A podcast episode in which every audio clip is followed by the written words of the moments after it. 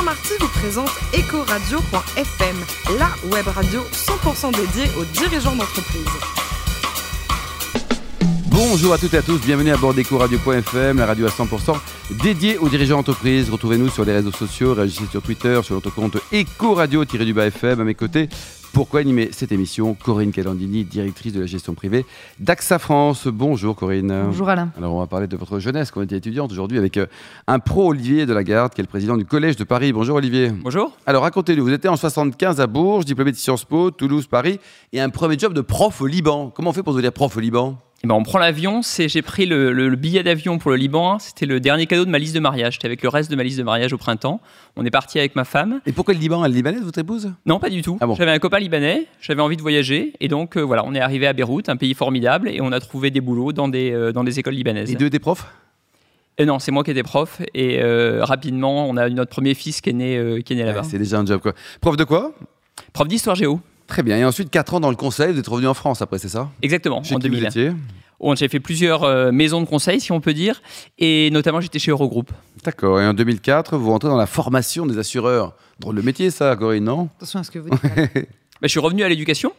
Et je suis revenu à l'éducation parce que j'étais dans le conseil, on m'avait placé dans les sociétés d'assurance. Comme je ne connaissais pas grand-chose, je me suis dit, tiens, euh, ça serait bien d'apprendre. Et donc je suis allé à l'École nationale d'assurance comme étudiant en formation continue. Et puis j'y suis resté comme directeur des études et après comme directeur. 2011, vous allez créer votre entreprise, Collège de Paris. Alors pourquoi créer? Parce qu'on est tranquille quand on est salarié, euh, prendre des risques, tout ça, perdre ses sous, hypothéquer son appartement, c'est dramatique potentiellement. Bah, j'avais envie d'être entrepreneur et donc euh, l'éducation me plaisait. Et c'est un secteur en fait où c'est compliqué de créer des choses à partir de On peut le faire, mais les temps de développement sont longs parce qu'il faut se faire une marque, etc. Et donc on s'est mis en quête avec mon frère d'école à racheter. Et c'est comme ça qu'a commencé l'aventure du Collège de Paris. Aujourd'hui donc ça, ça représente combien de chiffre d'affaires? C'est une PME. Vous avez combien de collaborateurs? Quel chiffre d'affaires? Alors aujourd'hui c'est 20 millions d'euros de chiffre d'affaires, 4000 étudiants formés par an et 50 collaborateurs hors prof puisqu'on fait intervenir plus de 200 personnes par an. il y a combien d'écoles différentes et sur quel type de métier, on va dire, de formation? Alors 12 écoles dans le réseau, tout type de métier avec une prédilection pour les écoles qui sont dans les domaines d'excellence française. On a ah, bien les domaines de formation sur lesquels les gens se disent tiens, ça, ça vaut le coup d'être appris à l'étranger. Donc par exemple, on a une école de design textile et de mode qui s'appelle l'école Comte, on a une école de français langue étrangère qui s'appelle ELF, on a une formation en gastronomie et œnologie. On est sur des, des sujets où un étudiant chinois, brésilien, africain peut se dire ça, j'ai envie d'apprendre ça à Paris. Corinne Galandelli, ça pas le parcours, hein? Euh, Remarquable. Et puis, euh, surtout dans, dans ce domaine-là, aujourd'hui, vous êtes avec votre frère seul actionnaire, je crois de l'entreprise ou vous avez fait appel à d'autres euh Non, on a fait appel à un fonds d'investissement qui nous a rejoint en février 2016, mais on reste largement majoritaire, donc tout va bien. Largement, largement ou largement? Largement, 75%. Bon, ça va. C'est facile de faire venir un, fonds d'investissement sur un projet comme ça? Alors aujourd'hui, oui, les fonds sont euh, passionnés d'éducation parce qu'ils voient ça comme un secteur d'avenir. Ils ont, ils ont raison. Ils voient ça comme un secteur avec de la récurrence parce que les étudiants dans l'enseignement supérieur, on les forme pour plusieurs années. Et puis, ils voient ça comme un secteur qui se concentre.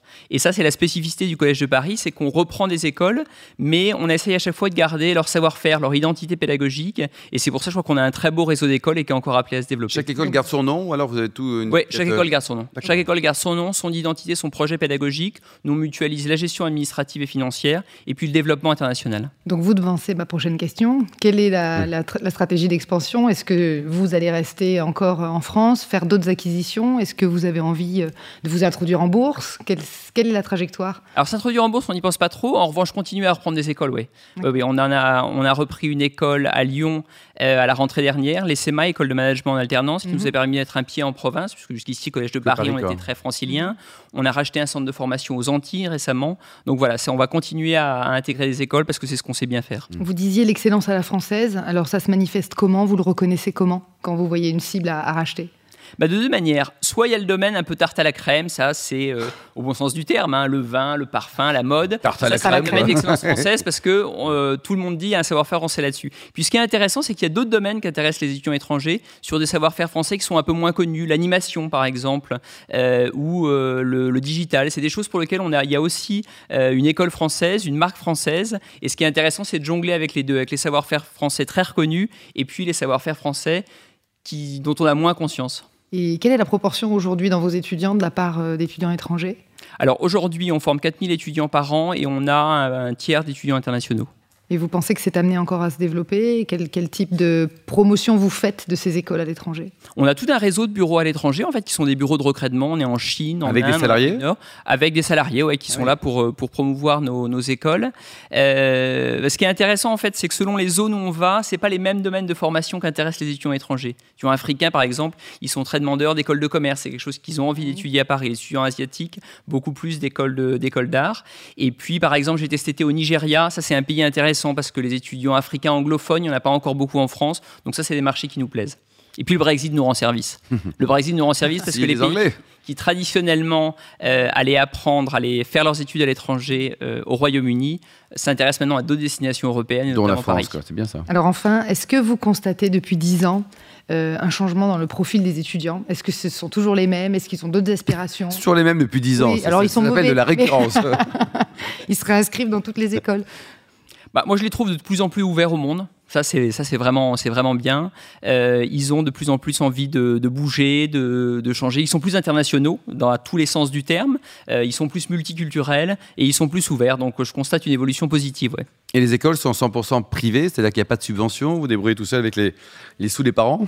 Alors, 100% privé, mais pas avec les sous des parents, beaucoup ah. avec les sous des entreprises. Il faut savoir que sur les étudiants français, on a plus de deux tiers d'étudiants en alternance. Donc l'alternance, c'est un système formidable où c'est l'entreprise qui paye pour la formation et le jeune est à mi-temps en Très bien, ça. Donc il y a beaucoup d'étudiants qui sont dans notre groupe, qui est un groupe d'écoles privées, mais qui viennent au Collège de Paris à titre complètement gratuit. Vous pouvez chez AXA, Corinne, et les étudiants en alternance C'est une bonne formation. Quoi. Et on met toujours en parallèle la formation à la française par rapport à la formation à l'anglo-saxonne. Vous en pensez quoi?